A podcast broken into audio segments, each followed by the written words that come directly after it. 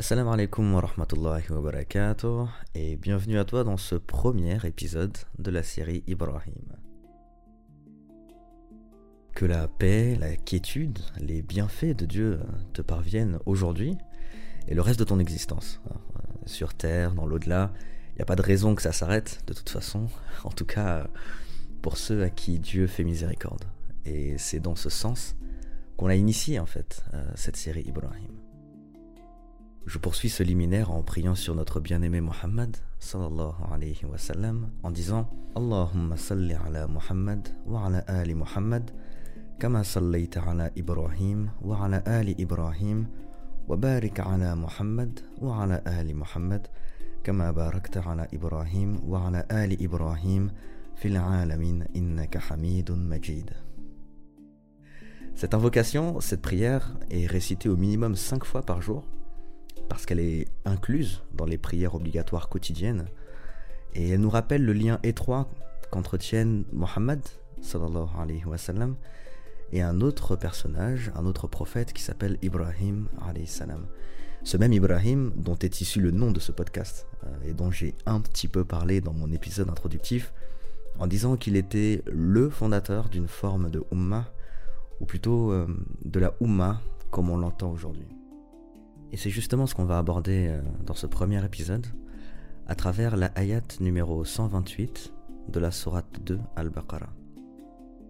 C'est effectivement cette euh, ayat, ce verset, dans lequel est énoncé pour la première fois le terme de Ummah à travers la bouche de Ibrahim alayhi salam.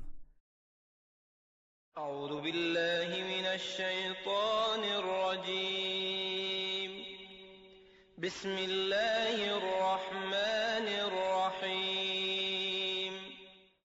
وإذ يرفع إبراهيم القواعد من البيت وإسماعيل ربنا تقبل منا إنك أنت السميع العليم ربنا واجعلنا مسلمين لك ومن ذريتنا أمة مسلمة لك وأرنا مناسكنا وتب علينا إنك أنت التواب الرحيم.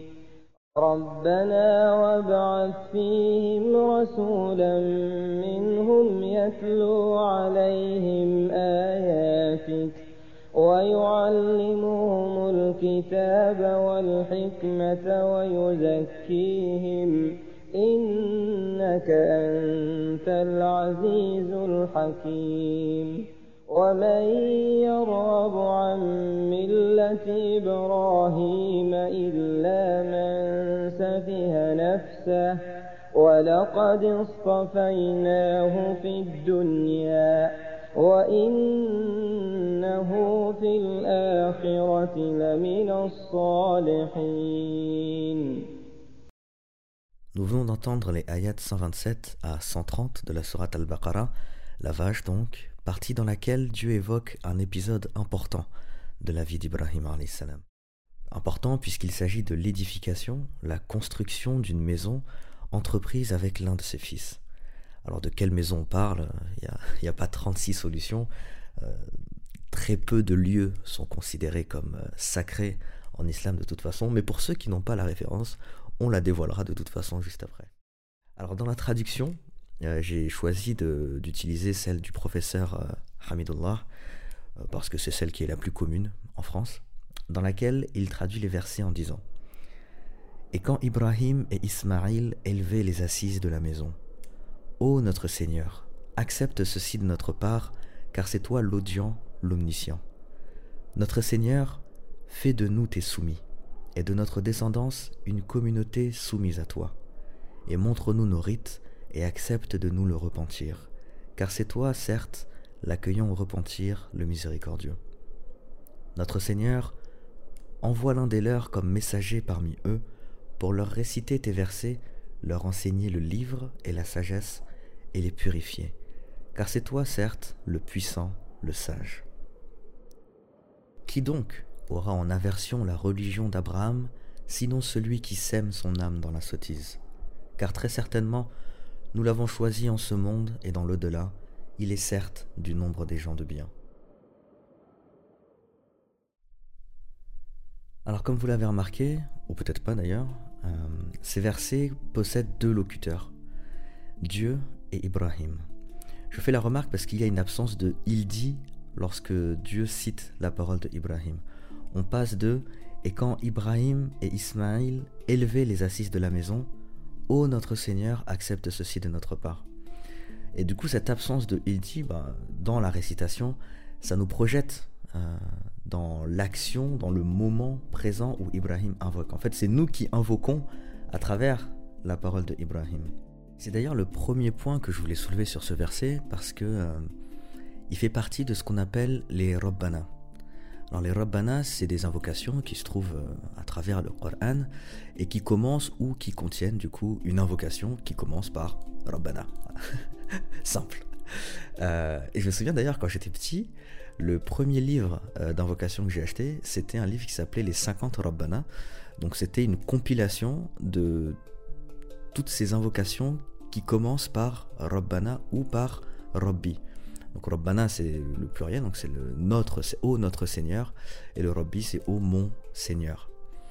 Et il se trouve que euh, le premier Rabbi, donc la première invocation dans laquelle, euh, en tout cas la première invocation que Dieu rapporte dans son Coran, euh, dans laquelle un homme invoque son Seigneur par Rabbi, et eh ben il se trouve que c'est justement Ibrahim alayhi. Euh, je le dis parce qu'en fait, on ne l'a pas écouté tout à l'heure, parce qu'on a commencé au verset 127, mais le verset 126, justement, contient cette évocation de Rabbi. De la même façon, c'est dans le verset qu'on vient d'écouter que se trouve le premier Rabbana, la première invocation avec Ô notre Seigneur. Et j'ai trouvé ça important en fait à noter, outre le fait que Dieu rapporte explicitement euh, la parole que tu prononces, qui est déjà une distinction particulière, mais en plus d'être le premier cité, je trouve que c'était une attention euh, qu'il fallait souligner. Et surtout que c'est une volonté en fait. Il y a une volonté derrière ça parce que Dieu, dans cette même sourate, mais en amont, parle de l'histoire de Adam. Donc historiquement, Adam est, antérieur évidemment à Ibrahim. Et lorsque Adam fait son erreur, euh, lorsqu'il a mangé le fruit de l'arbre, etc., et qu'il est descendu sur terre, il va rechercher le pardon de Dieu. Et il va invoquer pour avoir le pardon de Dieu. Et euh, Dieu nous dit dans, le verset 37 de cette même sourate, Puis Adam reçut de son Seigneur des paroles, et Allah agréa son repentir, car c'est lui, certes, le repentant, le miséricordieux. Donc Dieu, là, dans ce verset, il, transmet le fait que Adam a reçu euh, des paroles de son Seigneur, mais il va pas expliciter en fait euh, quelle invocation c'était. Donc c'est-à-dire il omet de citer cette invocation-là, mais par contre, il cite explicitement ce Rabbana de Ibrahim salam. Euh, un autre exemple, c'est que même au niveau de la vie de Ibrahim salam, c'est pas la première fois qu'il invoque par le Rabbana. C'est pas la première fois, et pourtant, c'est celle-ci qu'il a choisi de mettre en premier. Alors, la première, c'est Rabbana taqabbal minna innaka anta alim. Donc, ô notre Seigneur, accepte ceci de notre part, car c'est toi l'audient, l'omniscient. Et la seconde c'est Rabbana waj'alna muslimayni lak wa min dhurriyyatina ummatan muslimatan lak wa arina manasikana wa tub alayna innaka antat tawwabur rahim. Ô notre Seigneur, fais de nous tes soumis et de notre descendance une communauté soumise à toi, et montre-nous nos rites et accepte de nous le repentir, car c'est toi, certes, l'accueillant au repentir, le miséricordieux. Et c'est donc dans cette seconde Rabbana, maintenant que vous savez ce que c'est, que Ibrahim cite ce terme de Ummah, qu'on parle de la communauté. Et pour comprendre, pour commencer à creuser dans l'essence qu'il peut porter, j'ai pensé nécessaire d'évoquer les raisons de cette attache particulière qu'entretiennent Ibrahim et sa descendance.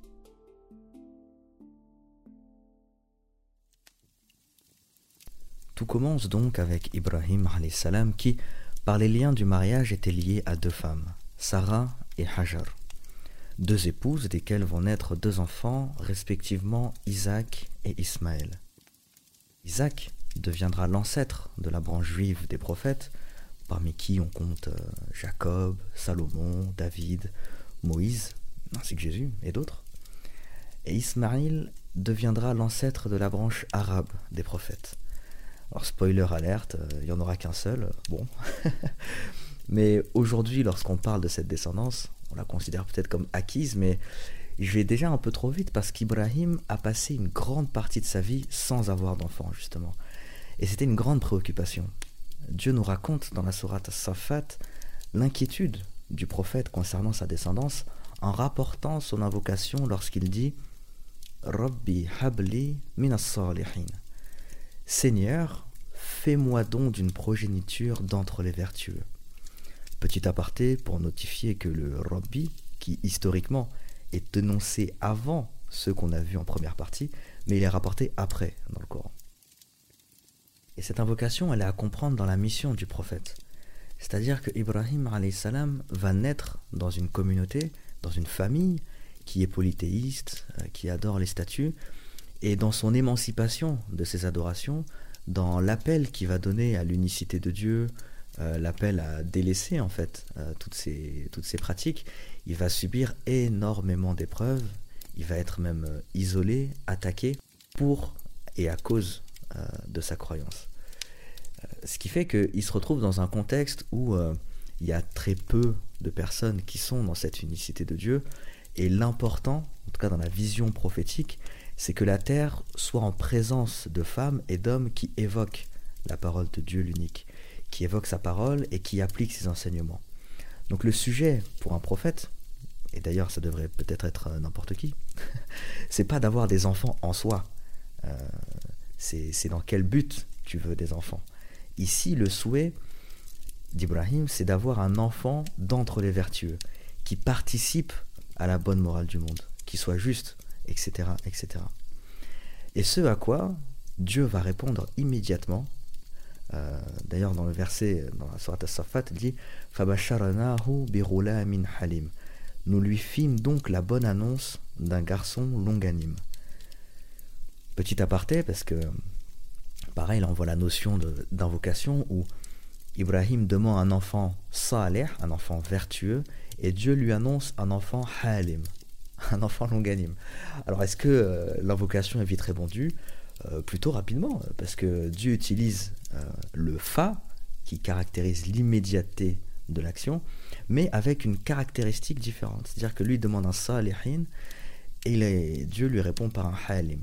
Alors c'est un rappel pour moi, hein, d'abord, mais Dieu répond parfois avec une chose qu'on croit être différente. Pour le coup, là, c'est pas le même adjectif qui est utilisé, mais en réalité, c'est quelque chose qui va participer à ton souhait. C'est quelque chose qui va participer à ton invocation.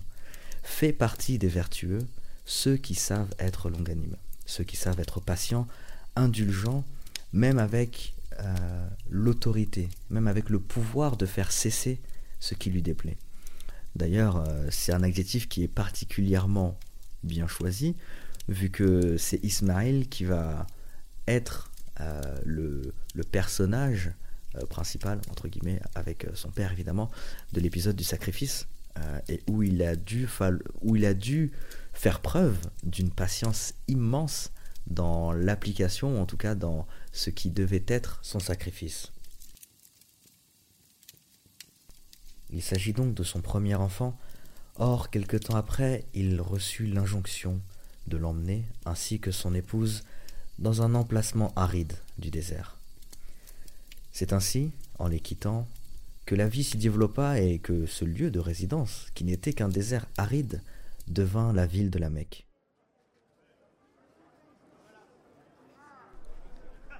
Ibrahim, qui avait l'habitude de rendre visite chaque année à sa famille, reçut l'ordre de Dieu de bâtir une maison avec son fils. Une maison qui serait destinée exclusivement à l'adoration de Dieu. Et c'est à ce moment précis que Ibrahim va invoquer son Seigneur pendant la construction de l'édifice qui allait devenir le repère de tous les musulmans, en disant Ô notre Seigneur, fais de nous tes soumis et de notre descendance une communauté soumise à toi. Alors je ne sais pas si le schéma se fait euh, dans vos têtes, mais la première fois qu'on rencontre le terme Ummah se trouve être dans l'invocation qui est à l'origine même de cette communauté. C'est-à-dire que sans cette invocation de Ibrahim, bah, il se pourrait qu'il n'y aurait jamais eu de communauté euh, qui se dirige vers la construction qu'il est en train de faire à ce moment. Et si tu penses que le parallèle est terminé, bah pas du tout, parce que le verset qui suit, c'est encore un rabbana dans lequel Ibrahim dit Notre Seigneur envoie l'un des leurs comme messager parmi eux pour leur réciter tes versets, leur enseigner le livre et la sagesse, et les purifier, car c'est toi, certes, le puissant, le sage. Donc là, on est dans un combo. Il y a deux invocations qui permettent, pour l'une, la naissance de la Ummah, la naissance d'une communauté de croyants soumise à lui, et que soit envoyé parmi ses descendants un messager parmi eux pour leur réciter les versets, leur enseigner le livre et la sagesse, les purifier, etc. Et c'est dans ce sens que je disais que Ibrahim était le fondateur de la Ummah, ou en tout cas d'une forme de Ummah, parce que c'est à travers ces invocations que va s'initier un mouvement vers la naissance d'une communauté de croyants et de son messager. Alors le but de ce podcast, vous le savez, c'est d'essayer de comprendre la vision coranique de ce qu'est la Ummah. Alors à travers ce verset, quel sens pouvons-nous tirer? Pour trouver un sens qui dépasse la traduction, euh, notamment la traduction que j'ai pu vous citer tout à l'heure, vous transmettre d'autres traductions euh, à travers lesquelles on va pouvoir converger vers quelque chose de commun. On a la traduction de Maurice Gloton qui nous dit Notre enseigneur, donc il n'utilise plus le mot seigneur, mais il utilise le terme enseigneur, fait que nous deux nous nous soumettions, et de même fait de notre descendance une matrie qui se soumet à toi. Donc là, il utilise le terme matrie en plus, euh, mais c'est toujours lié à la descendance et à la soumission à Dieu. Euh, ensuite, on a une, une, autre traduction de Sami Edlib qui dit Notre Seigneur fait de nous des soumis à toi et de notre descendance une nation soumise à toi. Donc lui, il utilise plutôt le terme de nation plutôt que communauté. Bon, après, c'est de la traduction française, mais ça revêt une dimension particulière à savoir euh, la personnification, ou en tout cas un territoire avec une autorité euh, souveraine. Donc euh, c'est pour, ça que les traductions prises comme ça, voilà, elles ouvrent des portes à des compréhensions. Après, est-ce que c'est vraiment le sens qui est voulu? Ça, Allah Parce qu'en utilisant le terme nation, on induit forcément le, le sens de, bah, de culture commune, de territoire, de pouvoir. Et est-ce que le but de la Ummah, c'est de revêtir ce sens-là? C'est ce qu'on est en train de chercher en fait. Mais en tout cas, dans les différentes traductions, on voit qu'il y a une convergence vers cette notion de communauté. De, il y a un groupe de personnes, euh, hommes, femmes, et qui sont dans une adoration, dans une soumission à un Dieu unique. Est-ce que c'est tout ce que dit le verset? Bah non, pas du tout. Euh, il dit beaucoup de choses et on a encore 60 épisodes à faire ensemble. Mais pour essayer de comprendre un peu plus, ou en tout cas pour vous donner plus de billes de réflexion, après je fais une pause, hein. euh, ce sera à vous de réfléchir, méditer, etc. Euh, on va détailler un petit peu le verset, comment est-ce qu'il est construit. D'abord, bah, c'est une invocation, donc il commence par Notre Seigneur. Le Rob, bah, du coup, euh, qui est traduit par Seigneur ou par l'enseigneur, par Maurice Gloton, celui qui détient la science, le savoir et qui la transmet, c'est aussi le maître, le, possesseur des choses et qui peut contraindre. Alors Ibrahim demande au Rob qu'il fasse de lui-même, donc Ibrahim demande pour lui et son fils qu'il reste, qu'il soit des êtres soumis à Dieu. Pourtant, ils sont déjà prophètes de Dieu. Donc pourquoi est-ce qu'un prophète va demander à Dieu de, de devenir, de rester un être soumis à lui? C'est dire l'inquiétude, ou en tout cas la préoccupation, l'importance qu'il a de cette notion de soumission. Nous, simples mortels, et n'étant pas prophète, je suppose que vous aussi, vu que le dernier est déjà passé, euh, quelle crainte on a de ne plus être soumis à lui? À quoi pouvons-nous substituer cette soumission vers quelque chose d'inférieur à lui? Euh, En bon français dans le texte, à quoi pourrions-nous être soumis aujourd'hui? Et quelle importance on a à renouveler sans cesse cette invocation pour être dans une conscience dans la soumission à lui. Donc ça c'est le premier point. Et le deuxième, c'est que après avoir invoqué pour lui et son fils, il va invoquer pour la descendance, pour la communauté. Et bien qu'ils espèrent la miséricorde pour eux-mêmes, ils n'en oublient pas leur descendance, ceux qui vont venir après eux. Et la question qui se pose pour nous, c'est quel regard on porte sur nos jeunes, ceux qui vont venir après nous, euh, mais même nos familles, nos amis euh, et tous nos proches finalement. Quelle action on leur propose dans la préservation de l'unicité de soumission, dans l'unité même de soumission. Parce que le verset précise encore une communauté soumise à toi, hein, euh, muslimatan lak. Qu'est-ce qui pourrait concurrencer la soumission Puis il dit et montre-nous nos rites.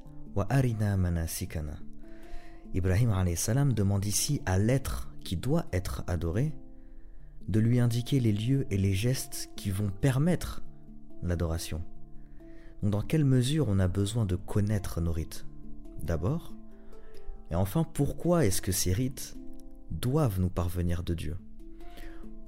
Dans quelle mesure on ne peut pas soi-même, ou en tout cas même en communauté, définir les règles et les gestes qui vont permettre l'adoration de Dieu Parce que ça c'est une, grande question, hein. et d'ailleurs elle a été euh, résolue entre guillemets par cette phrase qui est répétée euh, très souvent, à savoir que dans le domaine de l'adoration, tout est illicite excepté ce que Dieu a permis. Tandis que dans le domaine de la vie courante, on va dire, euh, tout est licite excepté ce que Dieu a interdit. Et il fait suivre cette demande par cette belle phrase qui est Watub aleina et accepte de nous le repentir. Il tisse un lien entre les rites et le repentir. À travers les rites que tu vas nous expliquer, que tu vas nous montrer, accepte de nous le repentir. Car c'est toi, certes, l'accueillant au repentir, le miséricordieux. Alors comme vous pouvez l'entendre, c'est beaucoup de questions. Beaucoup de questions qui se posent à travers une simple invocation, mais dont il est nécessaire de se poser pour pouvoir réfléchir. Alors ce passage, il est raconté au passé, mais il se présente comme le début d'un chapitre dans l'humanité. Quand je médite le Coran, je me pose toujours la question du niveau d'énonciation, des catégories de destinataires du message. Et là, ce qui est important, c'est qu'on parle de la construction de la Kaaba. Donc quand les compagnons du prophète, sallallahu alayhi wa sallam, ils entendent ces ayats, ils entendent ces versets, ils connaissent la Kaaba, ils sont en face. Donc euh, ils savent très bien ce que c'est. Et ça fait forcément appel à leur généalogie, à leur histoire, parce que bah, ils, vivent dans cette cité. Donc c'est-à-dire que lorsque Ibrahim fait cette invocation et que cette invocation leur est rapportée, ils, devaient se sentir comme étant euh, ceux qui devaient former cette communauté. Ils devaient répondre à cette invocation. Et dans le même temps que les compagnons ont, dû, ou en tout cas euh, se sont retrouvés être cette communauté de croyants, bah moi aussi j'ai envie de participer en fait à la réalisation de cette invocation d'Ibrahim. Pourquoi? Bah, J'ai cité au départ l'attention particulière que Dieu avait donnée à cette invocation, et dans le même temps l'attention qu'il a donnée à Ibrahim lui-même. C'est-à-dire que lorsqu'il dit qui est-ce qui aura en aversion la religion d'Ibrahim, si ce n'est celui qui sème son âme dans la sottise. ça c'est la traduction de Hamidullah, mais le sens c'est que aujourd'hui d'ailleurs, Ibrahim, c'est l'une des figures qui fait consensus dans toutes les religions monothéistes. Euh, Ibrahim, c'est celui qui fait consensus. Donc, euh, pouvoir répondre, ou en tout cas faire partie de ceux qui suivent son chemin, ah ben moi je signe euh, directement. directement.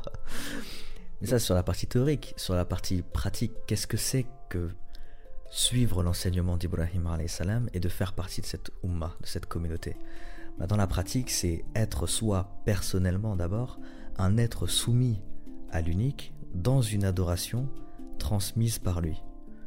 Je pense que c'est vraiment les deux caractéristiques euh, qui sont transmises par le verset et le groupe de personnes qui sont, qui remplissent ces caractéristiques-là, définissent la Ummah. Donc c'est ce groupe de personnes-là qu'est la Ummah voulue par euh, Ibrahim dans son invocation. Est-ce que c'est la seule caractéristique? Bah, certainement pas. J'ai dit tout à l'heure, on a 60 épisodes à faire. Mais je pense que c'est déjà les, premières pierres, en fait. C'est la base de la Ummah. C'est l'adoration d'un Dieu unique à travers les actes et les paroles euh, et les croyances qui ont été transmises par celui qui mérite d'être adoré. Voilà, voilà. N'hésitez pas en tout cas à me partager vos réflexions sur euh, ces versets, à les noter même. Euh, et puis on pourra se retrouver pour le prochain. Assalamu alaikum wa rahmatullahi wa barakatuh.